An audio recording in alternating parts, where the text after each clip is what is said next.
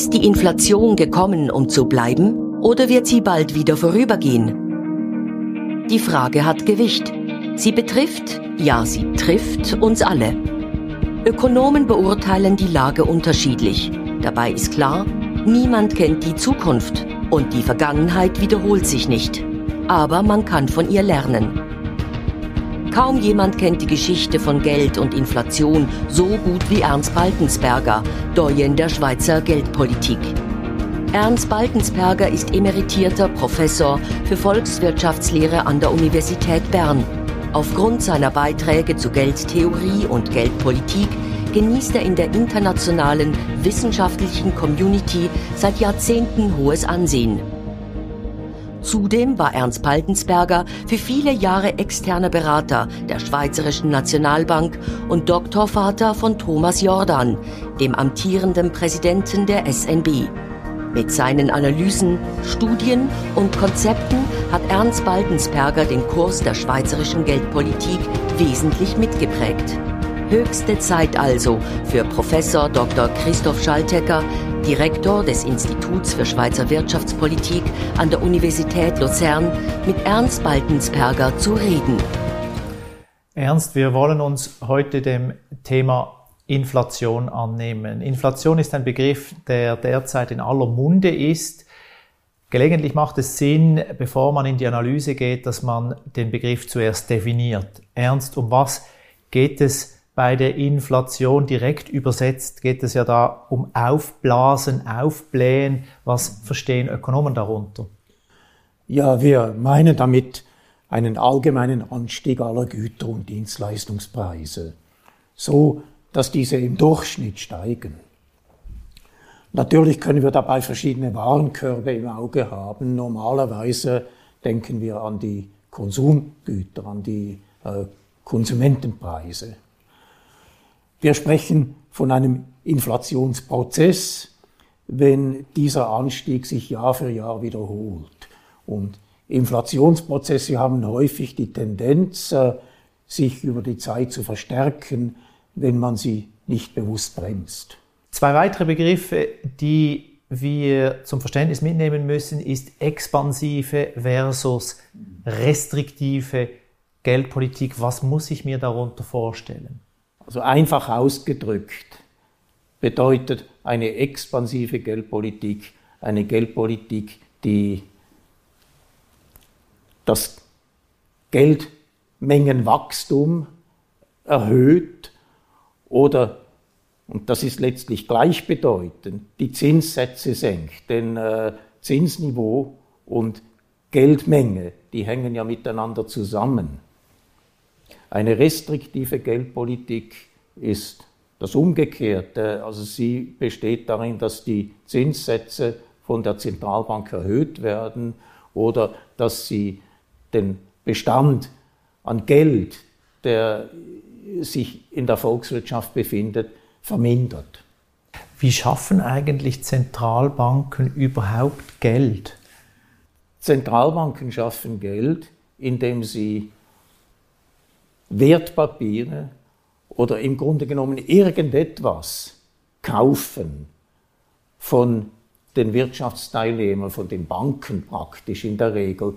Sie übernehmen ein Wertpapier und bezahlen dafür demjenigen, der dieses Wertpapier bisher im Besitz gehabt hat, mit neu geschaffenem Geld. Konkret heißt das in der Regel eine Gutschrift auf dem Konto der betreffenden Bank bei der Nationalbank. Prima, danke. Also mit diesem Rucksack gehen wir jetzt in die Analyse und stellen uns äh, zunächst einmal die Frage, wie entsteht eigentlich Inflation? Da hat es verschiedene Player, die eine Rolle spielen könnten. Äh, zunächst einmal natürlich die Zentralbanken, die die Geldpolitik treiben. Sind das die Inflationstreiber oder sind es die Ungleichgewichte in der äh, Realwirtschaft? Was sind da Anstoßeffekte und Übertragungseffekte? Ja, es braucht beides. Nicht? Das hängt ja auch zusammen. Preiserhöhungen kann man ganz einfach sagen, die treten ein, wenn am Markt ein Nachfrageüberhang besteht und ein allgemeiner Preisanstieg, also so, dass die Preise im Durchschnitt, die Preise für alle Güter im Durchschnitt steigen, das äh, setzt eben voraus, dass am Markt ein allgemeiner Nachfrageüberhang da ist. Nun, das kann realwirtschaftliche Ursachen haben, aber ein dauerhafter Inflationsprozess kann daraus nur werden, wenn eine expansive, eine zu expansive Geldpolitik diesen Prozess alimentiert, wenn sie ihn nährt und so am Leben hält. Also es braucht beides. Mhm. Es braucht realwirtschaftliche Ungleichgewichte, um einen Inflationsprozess in Gang zu bringen. Aber es braucht eben auch die Geldpolitik, die Zentralbanken, die durch monetäre Expansion das dann überhaupt ermöglichen und am, am, am Leben halten. Gut, und jetzt äh, haben wir das quasi definiert, stellen wir uns, wie üblich als Ökonomen, auch die Frage, ja, wer profitiert eigentlich davon und wer trägt einen Schaden davon? Also von der Inflation profitieren zunächst einmal die Schuldner. Ihre reale, in Kaufkraft gemessene Schuld, die vermindert sich ja. Jedenfalls solange der Zins nicht sich an die Inflationsrate angepasst hat. Also zu den Profiteuren gehört daher nicht zuletzt der Staat. Das ist ja in fast allen Ländern der größte Schuldner überhaupt. Dann das Umgekehrte, das gilt für die Gläubiger. Die leiden an der Inflation. Ihre, ihr, ihr, ihr Guthaben, nicht ihr, ihr Anspruch, den sie einem Schuldner gegenüber haben, der vermindert sich durch die Inflation. Wieder solange die Verzinsung nicht an die Inflation angepasst ist. Am meisten leiden darunter die kleinen Sparer, nicht die ihre Guthaben, ihre Vermögen in der Regel in ertraglosem Geld oder in wenig ertragreichen Spareinlagen halten. Also sie sind besonders geschädigt durch die Inflation. Sie können sich am wenigsten gegen, am, am wenigsten gegen diese schützen. Aber Inflation ist praktisch immer auch mit Unsicherheiten über die Zukunftspreise in einer Wirtschaft verbunden mit Störungen des Preissystems und mit äh, willkürlicher Umverteilung von Einkommen und Vermögen. Im schlimmsten Fall kann die Inflation die Wirtschaft und Gesellschaft eines Landes völlig zerrütten und äh, eine zerstörerische Politik auch auf die Politik bewirken. Das hört sich ja jetzt äh, zunächst einmal noch recht theoretisch an. Es kann äh, zerstörerische Kraft entwickeln für Wirtschaft und Gesellschaft. Es gibt ein Beispiel in der Geschichte, die Hyperinflation in Deutschland 1923, wo man das quasi am äh, realen Beispiel erleben konnte. Was war damals geschehen, Ernst? Ja, das ist natürlich das Paradebeispiel für eine äh, so extreme Situation. Damals, also das war ja kurz nach dem Ersten Weltkrieg, Deutschland hatte sehr große Kriegsschulden gegenüber den Alliierten, die sie im Grunde genommen fast nicht zurückzahlen konnten, praktisch nicht zurückzahlen konnten. Der Staat hat damit eben eine dauernde Defizitsituation gehabt und man hat eben versucht, das dann durch über die Geldpresse zu finanzieren. Also die Notenbank hat eigentlich die Defizite des Staates finanziert und das hat eben zu einem Inflationsprozess geführt, bewirkt, dass die Güterpreise gestiegen sind und je mehr das der Fall war, desto mehr musste der Staat, um ein bestimmtes Defizit finanzieren zu können, dann die Geldmenge vermehren, das Geldmengenwachstum erhöhen. Das hat eben zu einer Beschleunigung dieses Prozesses geführt, also zu ganz extremen Verhältnissen, wie wir sie uns ja gar nicht mehr vorstellen können, in anderen Ländern und Erdteilen. Natürlich hat es das auch in der jüngeren Vergangenheit noch gegeben. Aber damals in Deutschland im Extrem, an der Spitze, das war dann 1923, da war eine Mark, eine deutsche Mark nur noch vier Trillionen, äh, Entschuldigung, muss es umgekehrt sagen, da war ein Dollar nur noch vier Trillionen Mark wert. Also das ist eine 4 mit 12 Nullen hinten dran. Das heißt mit anderen Worten, die Mark war praktisch nichts mehr wert. Die Währung war bankrott als Währung. Und das hat natürlich das Vertrauen in, in, in das Geld, in die monetären Institutionen, aber überhaupt in die Institutionen des Staates vollkommen zerrüttet, hat auch ganz entscheidend dazu beigetragen, dass die Weimarer Republik eben beschädigt wurde und äh, was daraus dann wieder ein Jahrzehnt nachher entstanden ist, das wissen wir ja. Ja, du hast das sehr eindrücklich geschildert, äh, was äh, geschehen kann und was äh, bereits geschehen ist. Jetzt blenden wir die Geschichte wieder aus und wollen uns in die Aktualität bewegen. Auch in der aktuellen Situation sind die Preise nicht stabil, sondern wir sehen teilweise starke Preissteigerungen, insbesondere bei den Rohstoffen. Ähm, was ist deine Beurteilung? Ist das jetzt ein temporärer Preisanstieg, ähm, vielleicht geschuldet den Lieferketten, äh, die in der globalen Wirtschaft im Moment bestehen? Oder ist hier vielleicht trotzdem mehr im Gang, dass sich quasi aus diesen Anstoßeffekten dann auch Übertragungen in einen inflationären Prozess ergeben könnten? Ja, wir sehen aktuell verschiedene Einflüsse, die preistreibend wirken. Du hast sie schon äh, teilweise genannt. Sie werden in den Medien auch häufig diskutiert. Also zunächst einmal vielleicht das am meisten diskutierte Öl- und Energiepreiserhöhungen, die sind ja stark gestiegen, die Öl- und Energiepreise in der letzten Zeit. Dann, äh, du hast das genannt, Probleme mit den Lieferketten, dann auch ein Mangel an Fachkräften in den verschiedenen Bereichen, auch ein Rückbau von äh, dem, was man Just in Time in der Produktion und Outsourcing in der Produktion nennt, also dass man auf möglichst kurze Lieferketten mit wenig Reserven äh, zurückgreift, weil man meint, dass das die Wirtschaft effizient macht. Das hat sich als gefährlich erwiesen. Und dann schließlich ein weiterer Effekt, vielleicht sogar der wichtigste, eine immense fiskalische Expansion in vielen Staaten, in den USA, aber auch in Europa. Diese Einflüsse sind von den Zentralbanken in den letzten Jahren äh, immer wieder unterschätzt worden. Sie sind von ihnen auch etwas heruntergespielt worden. Das äh, ist gefährlich für die Glaubwürdigkeit der Zentralbanken. Aber man muss trotzdem sagen, jetzt, im Grunde stimmt es natürlich, diese Faktoren erklären im Grunde nur Einmaleffekte auf das Preisniveau, nicht aber eine dauerhafte Erhöhung von dessen Zuwachsrate, der Inflation.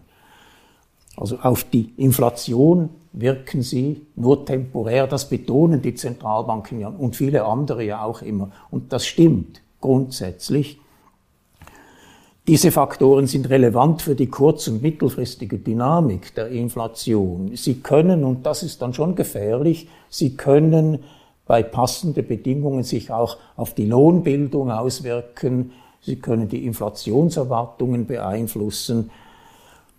Aber trotzdem, ich würde sagen, für die langfristige Inflationsgefahr ist für mich etwas anderes entscheidend, nicht diese Faktoren. Vielen Dank. Lass uns gleich das noch ein bisschen vertiefen. Was sind denn die langfristigen Inflationstreiber aus äh, deiner Sicht beziehungsweise aus deiner äh, langjährigen Erfahrung, die du durch das Studium von Inflationsprozessen gewonnen hast? Also das Entscheidende für mich, das ist die Geldpolitik. Entscheidend ist die Tatsache, dass wir heute auf ein Jahrzehnt zurückblicken, in dem man glaubte, Geldpolitik, eine sehr expansive Geldpolitik betreiben zu können, ohne Rücksicht auf die Gefahr zukünftiger Inflation. Im Übrigen genau wie in den 1970er Jahren. Also da besteht aus meiner Sicht schon eine Parallele. Das war auch damals so. Die Zentralbanken haben zehn Jahre lang eine extrem expansive Geldpolitik betrieben eine Politik, die mit Preisstabilität auf Dauer nicht kompatibel ist. Und sie haben damit ein Umfeld geschaffen, das für die Entstehung einer Inflationsspirale ideal ist. Äh, lass mich noch kurz etwas genauer sagen, warum das so ist. Die Zentralbanken haben die Welt in enormem Ausmaß mit Liquidität geschwemmt, also mit von ihnen geschaffenem Geld, mit Zentralbankgeld. Und diese Liquidität, die ist bis jetzt kaum in die Realwirtschaft geflossen, also in Konsum und Investitionen. Höchstens in die Märkte für bestehende Vermögensobjekte wie Immobilien oder Aktien, haben dort die Preise hochgetrieben, das kennen wir ja. Aber diese Liquidität, also dieses Zentralbankgeld, das wird heute zum großen Teil noch von den Banken und auch gewissen anderen Akteuren, aber vor allem von den Banken als Reserven, als Liquiditätsreserven gehalten. Die Zentralbankgeldreserven der Banken bewegen sich heute, das gilt für die USA genauso wie für Europa, auf unglaublicher Höhe. Sie sind um ein Vielfaches höher, als das früher je der Fall gewesen ist. Und hier liegt das Problem. Nicht? Solange diese Reserven im Bankensystem sitzen bleiben und nicht in die Märkte für Konsumgüter und Investitionen fließen, entsteht keine Inflation daraus. Aber wenn das einmal nicht mehr so ist und es ist schlicht einfach naiv davon auszugehen, dass das immer so bleiben wird, das wird nicht so sein. Wenn das einmal nicht mehr so ist, dann wird es für die, Zentralban für die Zentralbanken sehr ungemütlich. Sie müssen dann dieses Zentralbankgeld wieder aus dem Markt herausnehmen oder sie müssen es immobilisieren, also dafür sorgen, dass die Banken das weiterhin freiwillig halten. Aber das geht nur mit einer Zinserhöhung. Das geht nur mit Zinserhöhungen. Und der politische Widerstand gegen Zinserhöhungen, der wird immens sein angesichts der heutigen riesigen Verschuldung der Staaten und auch der Privaten. Es ist aus meiner Sicht vorprogrammiert, dass die Zentralbanken in dieser Situation zu spät und zu zaghaft handeln werden. Es wird wie in den 1970er Jahren zu einem Hin- und Her-Prozess, einem Stop-and-Go kommen. Die Zentralbanken werden sagen zunächst einmal, ja, wir, wir werden jetzt bremsen. Und dann tun sie das.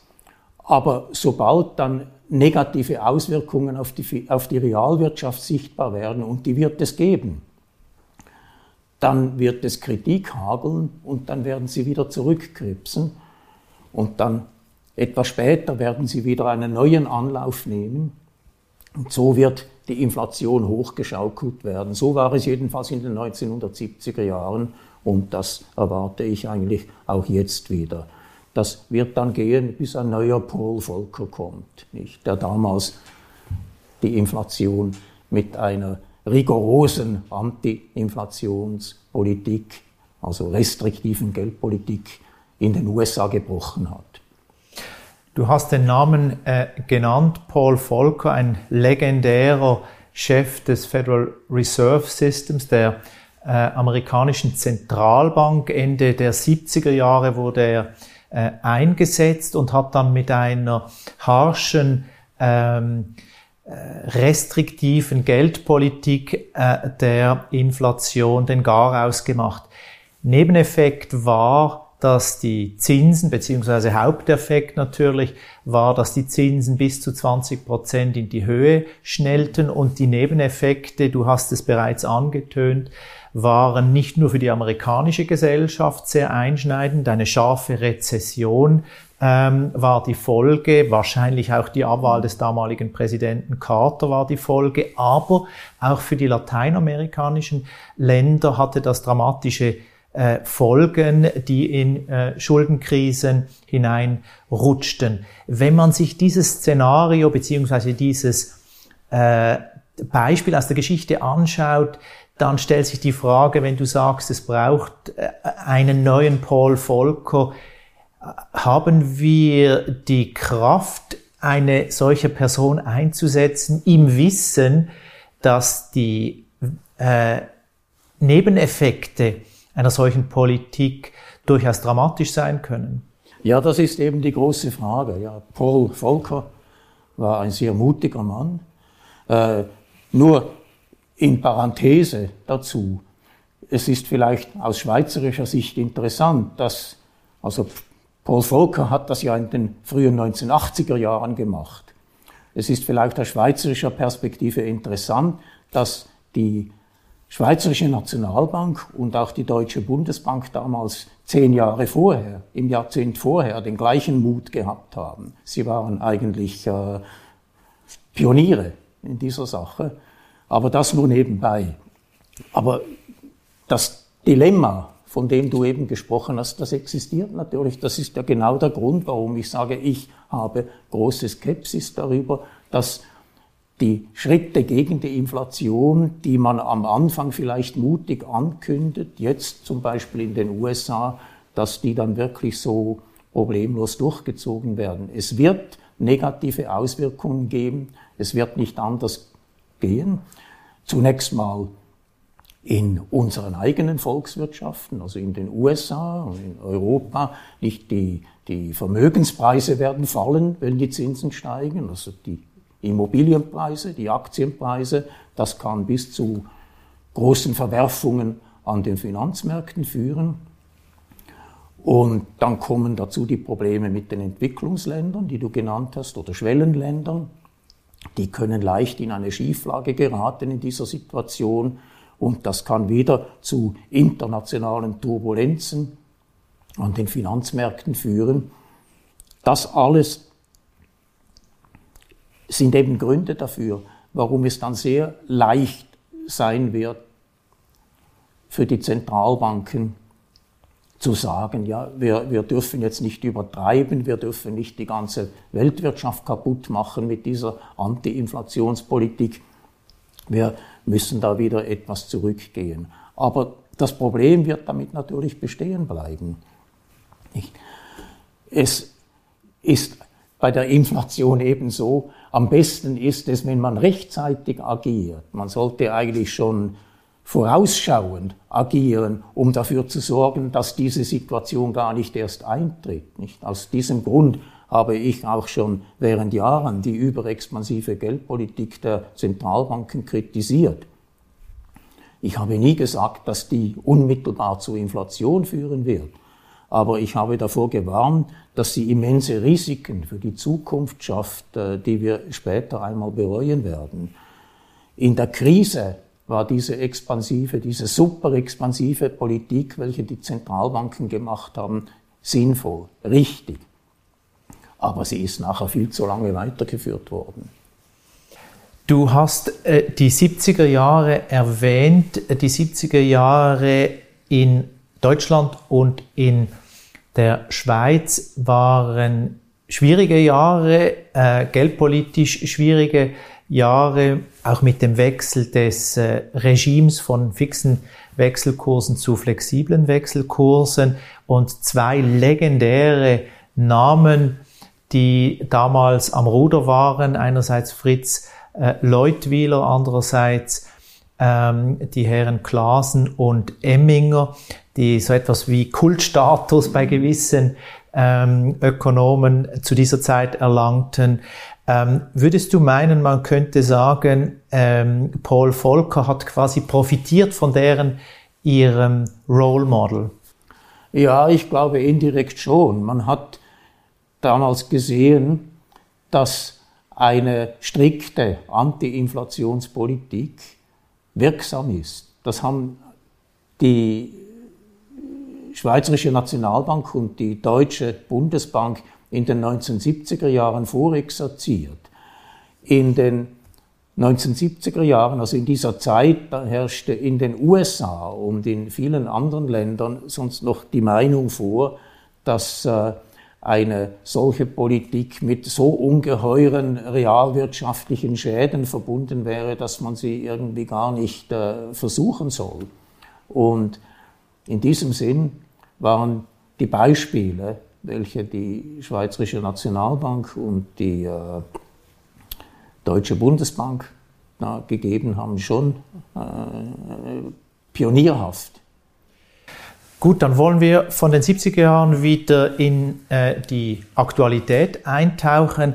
wie denkst du, dass der kurzfristige Verlauf der Inflation jetzt äh, sich bewegen wird? Also kurzfristig meine ich über die nächsten paar Monate. Mhm. Wir haben äh, vor ein paar Tagen gehört, USA 7% Inflation im Dezember, Euroraum um 5%. Wie wird das jetzt äh, weitergehen aus deiner Sicht?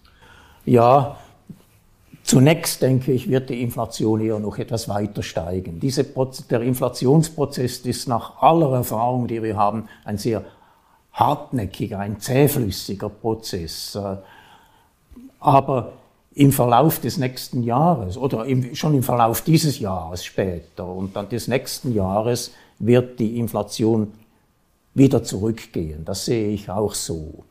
Zunächst jedenfalls. Denn es gibt natürlich Basiseffekte. Nicht damit meinen wir einfach, dass die Inflation jetzt gegenüber dem Vorjahr, also zwölf Monate vorher, jetzt so hoch ist. Das liegt zum Teil auch daran, weil sie damals so niedrig war. Das meinen wir mit Basiseffekte. Es gibt ein Auslaufen temporärer Einflüsse. Also die Inflation wird vorerst dann schon einmal wieder etwas zurückkommen. Aber das heißt nicht, dass dann einfach alles wieder sein wird wie vorher. Nicht? Auch dann ist eine Normalisierung der Geldpolitik dringend. Nehmen wir mal an, die Inflation die fällt dann, sagen wir, in einem Jahr wieder zurück auf zwei Prozent. Das ist eher unwahrscheinlich, dass das so rasch geht, glaube ich. Aber nehmen wir es einfach mal an. Ja, dann wären wir eigentlich beim angestrebten Ziel, beim angestrebten Inflationsziel der Zentralbanken, der meisten jedenfalls. Die dazu passende Geldpolitik, das wäre dann eine neutrale Geldpolitik, eine, die weder expansive noch restriktive Impulse setzt. Aber die aktuelle Geldpolitik, die Geldpolitik, die wir heute noch haben, ganz besonders in der Eurozone, das ist immer noch die Krisenpolitik, die ursprünglich als Antwort auf äh, drohende Deflationsgefahren und eine angeblich viel zu niedrige Inflation eingeführt wurde. Und die passt einfach nicht mehr zur heutigen Situation, selbst wenn die Inflation wieder zurückgehen wird. Für mich liegt eine große Gefahr darin, dass eine Sicht, die heute weit verbreitet ist, äh, auch bei vielen Ökonomen und bei Zentralbankern, meines Erachtens einfach falsch ist, nämlich die Sicht, dass man den gegenwärtigen Kurs der Geldpolitik jederzeit und problemlos korrigieren könne, wenn das notwendig wird, also wenn die Inflation aus dem Ruder läuft. Das mag theoretisch grundsätzlich möglich sein, aber politökonomisch ist das nicht möglich, aus den Gründen, die ich vorher genannt habe. Das äh, das ist für mich ein Kernproblem dieser Geldpolitik, das die Zentralbanken in den letzten zehn Jahren durchgeführt haben. Dazu kommt, ich habe das ja vorher schon erwähnt, die Geldpolitik sollte eigentlich vorausschauend sein.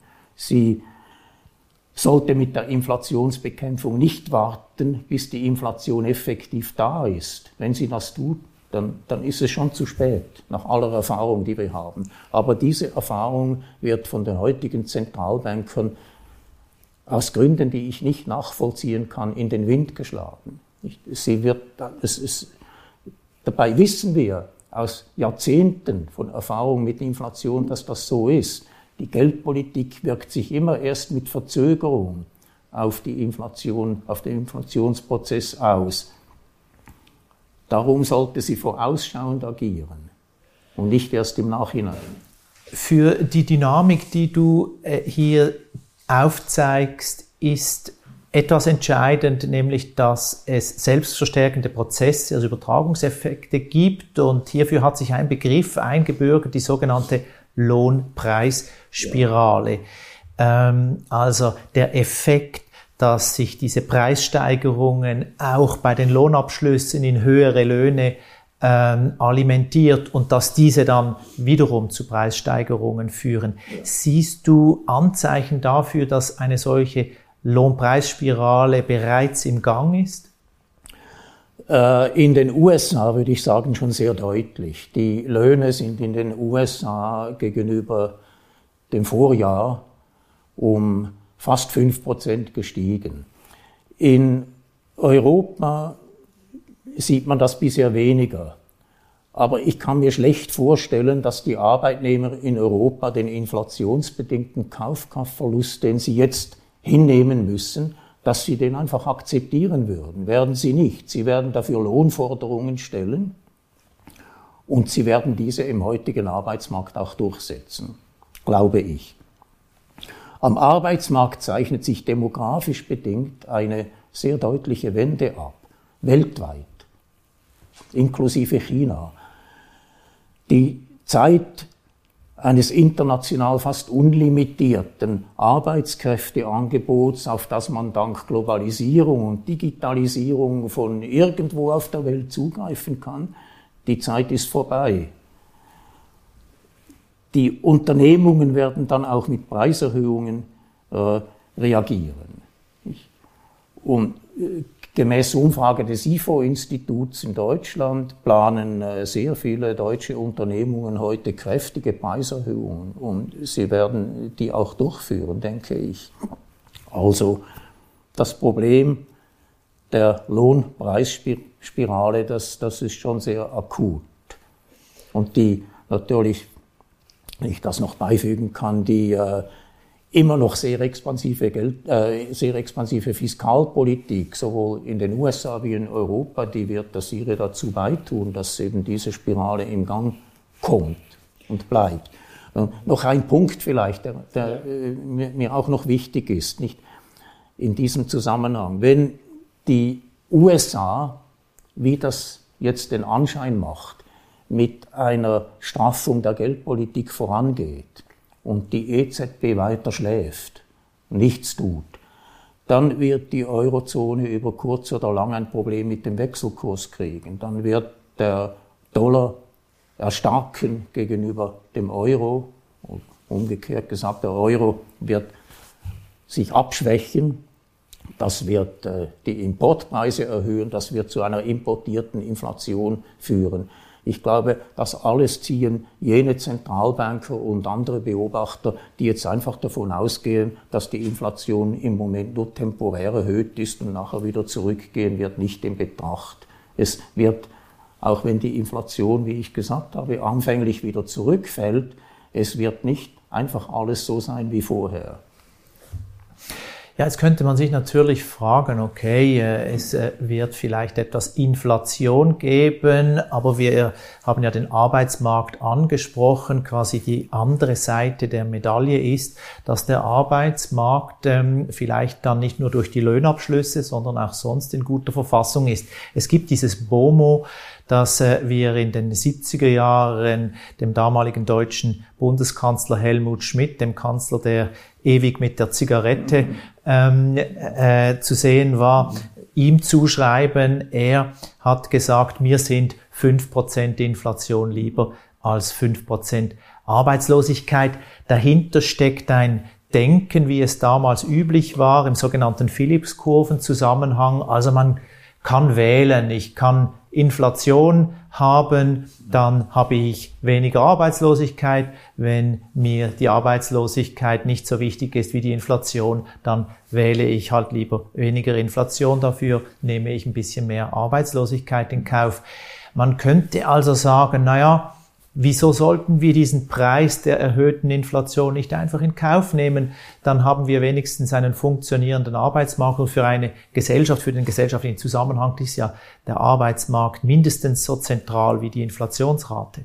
Ja. Äh, Helmut Schmidt war ein großer Mann. Ja. Er hat mich immer sehr beeindruckt, aber in diesem Punkt lag er vollkommen falsch. Nicht? Er hat ja übrigens auch dann am Ende, er hat dann beides gekriegt, nicht? Er hat dann äh, mehr Inflation, aber trotzdem auch mehr Arbeitslose gekriegt. Also diese Politik, die hat nicht funktioniert und das war auch die Erfahrung in den USA, eigentlich überall, wo sie versucht worden ist. Das war einer der großen Irrtümer der 1960er, 1970er Jahre, dass man glaubte, dass man mit mehr Inflation sich eine geringere Arbeitslosigkeit erkaufen kann. Ganz kurzfristig geht das schon, aber eben nur kurzfristig. Auf die Dauer hat man dann einfach beides. Auf die Dauer wirkt es nicht. Es ist darum eine schlechte Politik und wir sollten die Erfahrungen aus den 1970er Jahren äh, wirklich äh, beherzigen und nicht heute versuchen, den gleichen Fehler wiederzumachen. Die 1970er Jahre, die du äh, sehr genau studiert hast und äh, du hast dich ja vor kurzem auch dazu in der äh, Neuen Zürcher Zeitung äh, vernehmen lassen. Die 1970er Jahre haben uns noch ein weiteres Phänomen beschert, nämlich das Phänomen der Stagflation, also dieser üblen Kombination aus stagnierender Wirtschaft und damit auch einer äh, persistenten Arbeitslosigkeit und gleichzeitig trotzdem ähm, Inflation. Es gibt, es gibt Stimmen heute, die dieses Szenario, das Stagflationsszenario, wieder als ein Szenario sehen, das sehr wahrscheinlich für die Zukunft sein könnte. Wie siehst du das? Äh, haben wir bald wieder Stagflationszustände? Äh, ja, das Phänomen, das wir damals hatten, äh, tritt heute schon in einer gewissen Form ähnlich wieder auf. Aber man muss vielleicht die Dimensionen im Auge behalten. Also in den 1970er Jahren hatten wir eine sehr starke Steigerung der Öl- und Energiepreise. Das war ja die Zeit der sogenannten Erdölschocks. Erster 1973, dann 1979 äh, ein zweiter. Das war ein stark negativer Angebotsschock, der gleichzeitig die Inflation antrieb und die Realwirtschaft geschwächt hat. Also das ist ja, was wir eigentlich mit diesem Stagflationsphänomen meinen.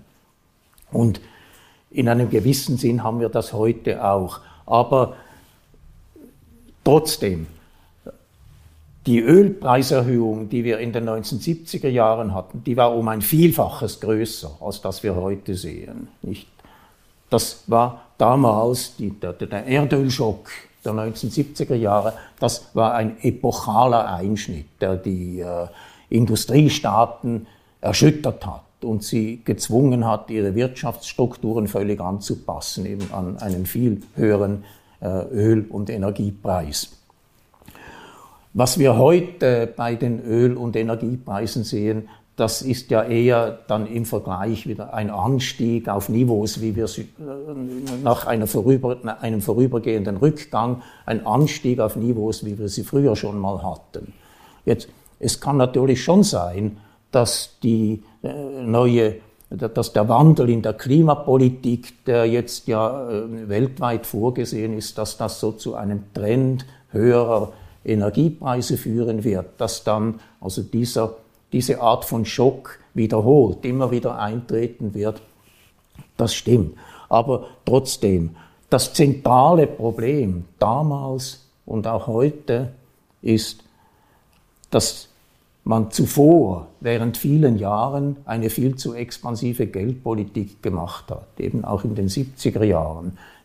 Die große Inflation der 1970er und frühen 1980er Jahre die hat ja nicht den, mit, mit den Ölschocks der 1970er Jahre begonnen. Die äh, hatte ihren Ursprung im Jahrzehnt zuvor, in den 1960er Jahren, weil, und zwar in den USA, weil das amerikanische Federal Reserve, also die amerikanische Zentralbank, dort in den 1960er Jahren begann, eine viel zu expansive Geldpolitik zu betreiben. Und zwar, weil der Staat sehr große Finanzbedürfnisse hatte.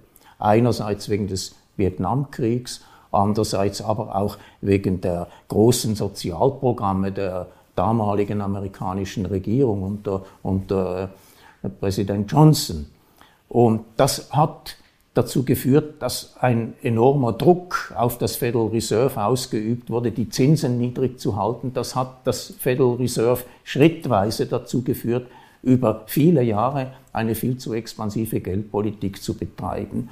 Und die ist dann einfach durch die Ölschocks der 1970er Jahre noch so richtig befeuert worden. Das ist interessant. Du äh, sagst, äh, schaut nicht so sehr auf die Veränderungen der relativen Preise, mhm. seien sie auf den Rohstoffmärkten oder woanders, schaut auf die monetäre Verfassung. Das erinnert mich so ein bisschen an, an das Credo, das uns Nobelpreisträger Milton Friedman ins Stammbuch geschrieben hat, Inflation ist immer und überall ein monetäres Phänomen. Lag und liegt er richtig, Milton Friedman? Ja, Friedman hatte recht. Ja. Dieser Punkt wird häufig missverstanden, glaube ich. Es hat niemand je gesagt, sicher nicht Friedman, dass eine Ausweitung des Geldmengenwachstums automatisch und sofort zu Inflation führt. Aber sie, sie schafft die Bedingung dafür, dass Inflation entstehen kann. Und ein dauerhafter Inflationsprozess, der kann nur am, Leben, am Leben bleiben, wenn die Geldpolitik solche Bedingungen geschaffen hat und wenn sie sie nährt und weiter führt. Das hat Friedmann gemeint. Und in, meinen, in meinem Urteil hatte er völlig recht. Eine Frage, die sich da dem äh, geneigten Beobachter immer wieder stellt, ist, die Zentralbanken aktuell reden immer von zwei Prozent, diese, diese zwei Prozent Ziele, diese ominösen, wie erklären sich die eigentlich? Äh, ich meine, Preisstabilität, und das steht in praktisch allen ähm, Zielvereinbarungen, die mit den Zentralbanken geschlossen werden, äh, stellt man sich ja nicht zwei Prozent vor, oder wie erklärt sich das? Ja, das ist eine gute Frage, in der Tat.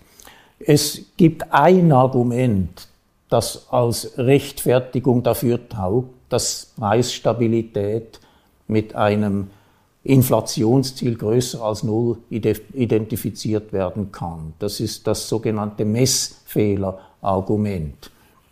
Die gemessene Inflation, die übertrifft aufgrund von Messproblemen bei der Qualitätssteigerung von Gütern die effektive Inflation, die wahre Inflation, geschätzt wird dieser Messfehler in der Regel auf etwa ein halbes bis ein Prozent. Nicht? Also es geht darum, dass wir Qualitätssteigerungen bei Gütern zum Teil eben einfach als Preissteigerungen empfinden. Qualitätssteigerungen, die führen ja dann in der Regel schon zu höheren Preisen, aber wir kriegen ja auch mehr dafür aber sie werden statistisch zum Teil einfach als Preissteigerungen erfasst. Also das ist die Natur dieses Messfehlers, von dem hier gesprochen wird. Jetzt nehmen wir mal an, es gibt diesen Messfehler. Das denken auf jeden Fall viele Ökonomen. Ist eine These, die von äh, sehr vielen Ökonomen unterschiedlichster Prägung akzeptiert wird. Nehmen wir mal an, es gibt diesen Fehler und äh, Nehmen wir an, jetzt leicht aufgerundet, dieser Messfehler, der betrage 1%. Also das heißt dann, eine gemessene Inflation von 1%, die würde dann echte Preissteig, äh, Preisstabilität widerspiegeln. Und jetzt legen wir eine Kontrollmarge von plus minus 1% darum herum, dann ergibt das einen Toleranzbereich oder eine Komfortzone von 0 bis 2% für die Inflation, die wir mit Preisstabilität identifizieren können. So habe ich die Definition der Preisstabilität, welche die SNB verwendet, immer verstanden. Und sie macht für mich so Sinn. Es war im Übrigen auch, wie das Inflationsziel der EZB ursprünglich gemeint war. In den ersten zehn Jahren der EZB hat man dieses Ziel Preisstabilität auch so definiert, eigentlich gleich wie in der Schweiz. Erst später kam dann dazu, dass man plötzlich sagte, äh, es soll leicht unter, aber fast 2% sein oder dann noch etwas später exakt 2%. Und neuerdings darf es sogar darüber liegen. Es muss nur im langfristigen Durchschnitt genau 2% sein, wobei niemand weiß, wie man das dann wirklich äh, durch äh, äh, erzwingen will, dass dieser langfristige Durchschnitt zustande kommt. Also diese Anpassungen in der Definition der Preisstabilität, die äh, sind meines Erachtens schon sehr opportunistisch.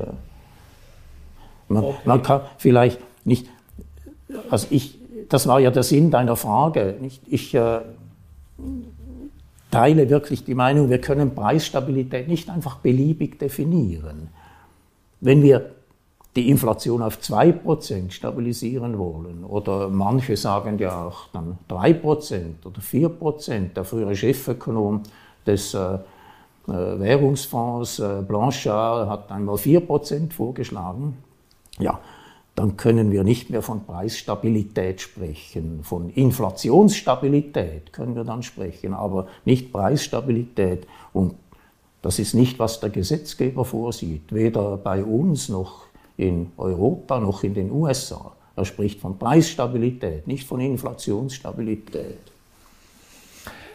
Ja, vielen Dank für diese Klärungen, also trotz äh, präziser Angaben, äh, glaube ich, ist äh, dein Votum so zu verstehen, dass eben die Dinge oft unpräzise interpretiert werden. Was müssten jetzt denn die Zentralbanken tun am aktuellen Rand? Übertreffen sie auf jeden Fall äh, wenn wir den äh, Federal Reserve äh, anschauen oder eben den europäischen Währungsraum anschauen, dann übertreffen sie auf jeden Fall die 2% Marge relativ deutlich. Was müssten die Zentralbanken denn jetzt genau tun? Ja, sie müssen ihre Geldpolitik endlich normalisieren. Ich habe ja vorher schon gesagt, sie müssen das selbst dann tun, wenn die Inflation im nächsten Jahr wieder auf ihren Wunsch oder Zielwert von 2% zurückfallen sollte. Denn damit wäre eine neutrale Geldpolitik vereinbar, nicht mehr die, die super expansive Krisenpolitik, die bis jetzt betrieben wird. Und das wird natürlich schwierig werden aus den Gründen, die ich vorher erläutert habe, angesichts der hohen Verschuldung von Staat und Privatsektor. Die Zentralbanken müssen dabei natürlich eben genau wegen dieser hohen Verschuldung sehr sachte vorgehen. Sie müssen schon aufpassen, dass sie die Volkswirtschaft und die Finanzmärkte nicht vollkommen destabilisieren. Die Gefahr besteht durchaus. Also sie müssen hier sachte und schrittweise vorgehen. Aber das ändert nichts daran, dass sie endlich ihre Krisenpolitik beenden müssen. Denn je länger sie damit warten, desto schwieriger wird es letztlich, aus dieser Politik einmal wieder auszusteigen. Jetzt, was heißt das konkret? Die Zentralbanken, die müssen zunächst einmal aus ihren Wertpapierkaufprogrammen aussteigen. Nicht? Sie haben ja bis jetzt jeden Monat, sowohl in den USA wie auch in Europa, Sie haben jeden Monat massive Beträge an Wertpapieren aus dem Markt genommen, gekauft und dafür eben neues Zentralbankgeld geschaffen. Sie müssen damit endlich mal aufhören. Das ist dann immer noch eigentlich keine restriktive Politik, einfach eine etwas weniger expansive Politik. Dann müssen Sie beginnen mit sachten Zinskorrekturen. Wie gesagt, Sie müssen dabei sehr vorsichtig vorgehen, weil Sie sonst äh, viele Schuldner in Schieflage bringen können und die Finanzmärkte und die Volkswirtschaft überhaupt destabilisieren können. Aber sie müssen, sie sollten es tun, sie müssen es tun. Eine äh, Rückführung der Zentralbankbilanzen auf ein etwas kleineres Niveau, das wäre natürlich auch wünschenswert. Das wird aber auf absehbare Zeit wahrscheinlich schwierig sein. Dann, die Zentralbanken sollten insbesondere auch einmal damit aufhören, die Inflationsgefahren klein zu reden. Sie sollten alles dazu tun, dass die Infl äh, dafür tun, dass die Inflationserwartungen auf niedrigem Niveau stabilisiert bleiben. Bis jetzt haben Sie das Glück gehabt, dass das einigermaßen der Fall gewesen ist. Aber ob das jetzt bei dem äh, starken Anstieg der Inflationsraten, die wir jetzt in der jüngsten Zeit erlebt haben, noch weiter so sein wird, das ist nun wirklich alles andere als klar. Sie müssen hier sehr vorsichtig sein. Also Sie sollten insbesondere auch aufhören einmal mit diesem Gerede über eine angeblich viel zu niedrige Inflation. Das haben wir ja jetzt jahrelang immer gehört. Das war meines Erachtens einer der größten Fehler, den die Zentralbanken hier begonnen haben, be, äh, betrieben haben. Sie haben, wenn die Inflationsrate nur schon ein halbes Prozent unter dem Zielwert lag, haben sie darüber gejammert, dass die Inflation viel zu niedrig sei. Dabei war das effektiv überhaupt kein Problem. In der Schweiz hatten wir ja Inflationsraten, die nicht äh, nur unter zwei Prozent waren, sondern sogar negativ waren über gewisse Zeiträume hinweg. Was ist passiert? Nichts. Du hast jetzt äh, die monetären oder die geldpolitischen Instrumente erwähnt, die aus deiner Sicht äh, jetzt zu ergreifen wären. Es gibt ja noch einen anderen Kanal, äh, über den äh, Inflation getrieben, alimentiert werden kann, und das ist der fiskalische Kanal. Es ist ein bisschen komplizierterer Kanal, aber wenn wir uns die Verschuldungsstände anschauen, und die sind durchaus bemerkenswert für Friedenszeiten, USA 100 Prozent des Bruttoinlandsprodukts an Verschuldung. Und blicken wir nochmal zurück in die 1970er Jahre, da waren es 25 Prozent. Mhm. Könnte man argumentieren, dass auch wenn die Zentralbanken diese Instrumente äh, so nutzen, wie du sagst, so äh, sachte, also Volkerleit äh, nutzen, droht nicht über diese fiskalische Seite auch ein Inflationspotenzial sich zu entladen, das die Zentralbanken schwer im Griff haben? Äh, doch schon. Die Geldpolitik und die Fiskalpolitik, die hängen ja auch zusammen. Was ist denn der Hauptgrund, warum die Zentralbanken die Zentralbankgeldmenge so stark haben anwachsen lassen? es liegt eben darin, dass die Staaten sich so stark verschuldet haben und dass die Zentralbanken, also in, Euro, in, Europa ist das besonders deutlich, dass sie eben die Zinsbedingungen für die Staatsschulden in, für die Länder, für die Ausgeber dieser Schulden äh, irgendwie tolerabel halten wollten. Sie wollten verhindern, dass diese Zinsen ansteigen und die Staaten damit in eine fiskalische Schieflage geraten. Und wenn sich nun die Erwartung durchsetzen sollte, dass die Staatsschuld am Ende gar nie zurückbezahlt wird, dass, äh, weil sie so groß ist. Nicht?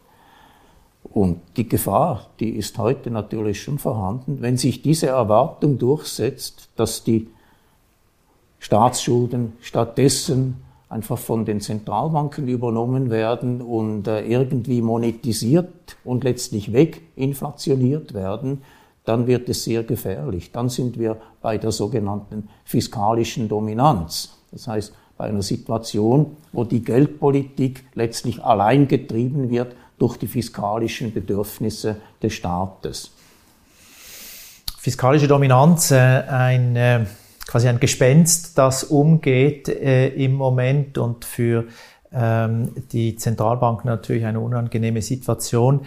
Äh, wie beurteilst du ganz generell die Unabhängigkeit der Zentralbanken? Sie ist natürlich heute in jedem vernünftigen Land äh, vom Grundgesetz, von der Verfassung her verbürgt. Sie ähm, wird immer wieder äh, von den Zentralbanken natürlich angerufen aber fiskalische Dominanz, du hast es erwähnt, würde ja eigentlich dafür sprechen, dass diese Unabhängigkeit gar nicht derart äh, groß mehr ist.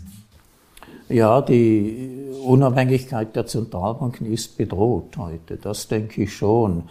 Äh, sie ist, du hast das erwähnt, auf dem Papier in den meisten Ländern gegeben. Die Verfassungen oder, oder, oder Gesetzgebung, die gewährt den Zentralbanken heute fast überall Unabhängigkeit. War nicht immer so in der Vergangenheit, weil, aber das ist heute so, weil man eigentlich in den 1990er und 2000er Jahren gelernt hat, dass das etwas Wichtiges ist. Aber heute ist diese Unabhängigkeit schon bedroht und das hat ganz wesentlich mit den fiskalischen Expansionsbedürfnissen der Staaten und der damit verbundenen Verschuldung zu tun. Äh, das äh, führt zur Gefahr, dass das eben eine Unabhängigkeit ist letztlich, die dann nur noch auf dem Papier steht. Verfassungen sind wichtig. Also ich bin persönlich einer, der wirklich findet, es ist wichtig und relevant, was in einer Verfassung besteht. Aber wir wissen natürlich, es wird selbst bei uns in der Schweiz, wo das wahrscheinlich am meisten so ist, dass die Verfassung wirklich etwas zählt. Selbst bei uns ist nicht alles automatisch realisiert, was in der Verfassung steht. Und ich glaube jetzt trotzdem, dass in der Schweiz die Unabhängigkeit der Nationalbank äh, nach wie vor äh, sehr stark respektiert wird. Aber in anderen Ländern ist das weniger so. In Europa insbesondere habe ich große Sorge deswegen. Die Unabhängigkeit der Europäischen Zentralbank von den Regierungen, die ist äh, faktisch sehr stark eingeschränkt dadurch, dass diese Regierungen, die Regierungen der einzelnen Mitgliedsländer so große Schuldbestände ausstehend haben. Und äh, man weiß, wenn äh, die Zinsen sich erhöhen würden, dann wird das für diese Staaten zum Problem. Wenn die Zinsen drastisch steigen, dann wird das diese Staaten äh, bedrohen, wird ihre finanzielle Stabilität bedrohen. Es wird dann natürlich indirekt auch die Stabilität der Bankensysteme bedrohen. Die halten große Bestände an Staatsanleihen. Wenn die Zinsen steigen, dann wird die Marktbewertung dieser Bestände drastisch reduziert. Das wird das Eigenkapital der Banken reduzieren, wird die Banken anfällig machen und äh, die Stabilität des Bankensystems bedrohen. Also diese Gefahren, die schränken natürlich de facto die Unabhängigkeit der Zentralbank, der europäischen, von der spreche ich jetzt schon ein. Und auch beim Federal Reserve gibt es diese Gefahr. Es ist äh, nicht jetzt dadurch bedingt, dass die einzelnen Staaten Schulden ausgeben können, für die dann auf die eine oder andere Weise äh, die Zentralbank, das Federal Reserve haften müsste. Aber dort äh, hat die Regierung, äh, gerade jetzt die Regierung Biden, ja ungeheure Ausgabenpläne, die im Grunde eigentlich äh, nicht recht finanzierbar sind, außer durch zusätzliche Verschuldung. Du hast erwähnt, was die Zentralbanken zurzeit ähm, machen müssten, um einen Inflationsprozess, wenn er dann einmal äh, etwas außer Kontrolle gerät, tun sollten. Wir haben auch besprochen die Situation, wenn sie das tun, dass das durchaus schmerzhaft sein mhm. kann, eine Rezession verursachen kann, vielleicht auch ähm, Verschuldungskrisen verursachen kann in Ländern, deren Staatsschulden auf diese Währung ausgestellt sind. Es scheint so ein bisschen, dass wir uns zwischen Pest und Cholera bewegen müssen. Ja, das ist schon so. Aber das ist das Ergebnis von Fehlern in der Geldpolitik, die in der Vergangenheit gemacht worden sind. Die können wir nicht mehr rückgängig machen. Es wäre viel besser gewesen, man hätte diese Fehler nicht gemacht, aber es liegt jetzt wirklich in der Tat eine sehr schwierige, heikle Entscheidungssituation vor uns. Und ich glaube persönlich nicht, dass das äh, einfach alles reibungslos ablaufen wird. Es gibt zwar Illusionisten, auch gerade bei den Zentralbanken, bei gewissen Zentralbanken, die glauben, dass man das alles äh, problemlos, reibungslos wieder auflösen kann. Äh, ich glaube nicht daran.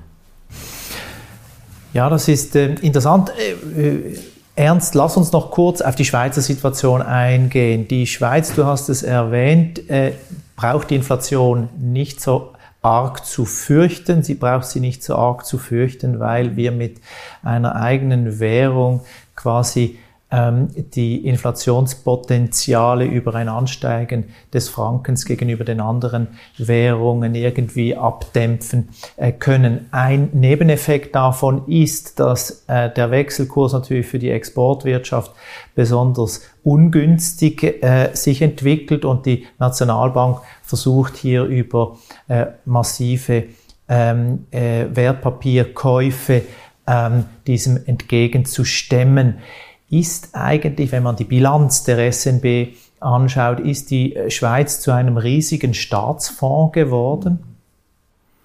Äh, ja, ich äh, würde das nicht so sehen. Ich weiß, dass viele das so sehen, aber ein Staatsfonds hat andere Ziele und Zwecken als die Währungsreserven der, der Nationalbank. Nicht ein Staatsfonds dient der Vermögensbewahrung und der Ertragsoptimierung. Das ist so beim, etwa beim norwegischen Staatsfonds, der ja häufig als Beispiel genommen wird. Dort äh, äh, legt dieser Staatsfonds einfach die Einnahmen, die das Land aus der Förderung von Erdöl über die letzten Jahrzehnte äh, erhalten hat, zu Handen zukünftiger Generationen ein. Man hat vernünft, äh, sehr vernünftigerweise gesagt, wir wollen dieses Geld nicht einfach in der Gegenwart verpulvern, wir wollen das zu Handen der zukünftigen Generationen bewirtschaften und äh, in diesem Sinn eben für eine viel längere Zeit fruchtbar machen. Das ist sinnvoll. Aber und ähnlich ist es beim Staatsfonds von Singapur, wo man, das ist ein sehr autoritär geführter Staat, der eben das, das, einen großen Teil des Volksvermögens sozusagen zu Handen eben der Bevölkerung verwaltet über seine Staatsfonds. Das brauchen wir nicht in der Schweiz. Aber die Währungsreserven der Nationalbank, die sind anderer Art. Da muss man einen deutlichen Unterschied machen. Sie sind Ergebnis der geldpolitischen Handlungen der Nationalbank. Sie sind aus diesen entstanden. Und die Größe und Zusammensetzung der Aktiva einer Zentralbank, das ist eines der wichtigsten geldpolitischen Instrumente einer Zentralbank. Und das gilt auch für die Schweiz. Und man darf der SMB dieses Instrument nicht einfach wegnehmen. Das wäre eine Behinderung ihrer Geldpolitik äh, und in diesem Sinn äußerst ungünstig. Jetzt würde es natürlich eine Alternative dazu auch geben, das wird politisch auch diskutiert, äh, und zwar, dass man einen Teil oder äh, ein, irgendwelche Erträge aus diesen ähm, äh, Wertschriften der AHV, also unter unserem Altersvorsorgesystem zukommen äh, lässt. Ähm, ein einfacher Weg quasi, um die AHV Defizite, die sich abzeichnen, zu decken. Ähm, wäre das eine sinnvolle äh, Alternative, beziehungsweise wäre das als Kompromiss für dich ähm, akzeptabel? Ja, also ich bin sehr skeptisch gegenüber diesen Vorschlägen. Ich äh, würde sie nicht befürworten. Ich bin generell skeptisch immer gegenüber der Verbindung gegenüber unnötigen, sagen wir so, gegenüber unnötigen Verbindungen zwischen der Zentralbank, der Geldpolitik einerseits und der Finanzpolitik des Staates andererseits. Und da gehört ja die AHV dazu. Das führt immer irgendwie dazu, dass die Unabhängigkeit der Nationalbank in Gefahr gerät. Und dass deshalb indirekt auch ihre Geldpolitik beeinträchtigt wird. Also ich würde das aus diesem Grund nicht befürworten.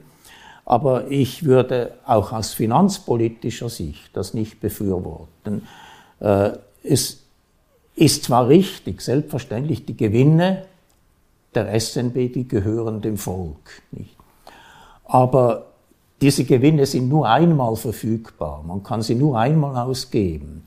Und was die SNB an die AHV abführt, das wird dem Staat anderswo fehlen. Nicht? Also insgesamt gewonnen ist damit nichts. Und die AHV braucht eine nachhaltige, echte Reform, die nicht einfach auf einer Finanzspritze der Nationalbank beruht. Also aus diesem Grund würde ich auch aus finanzpolitischer Sicht diese Verbindung ablehnen.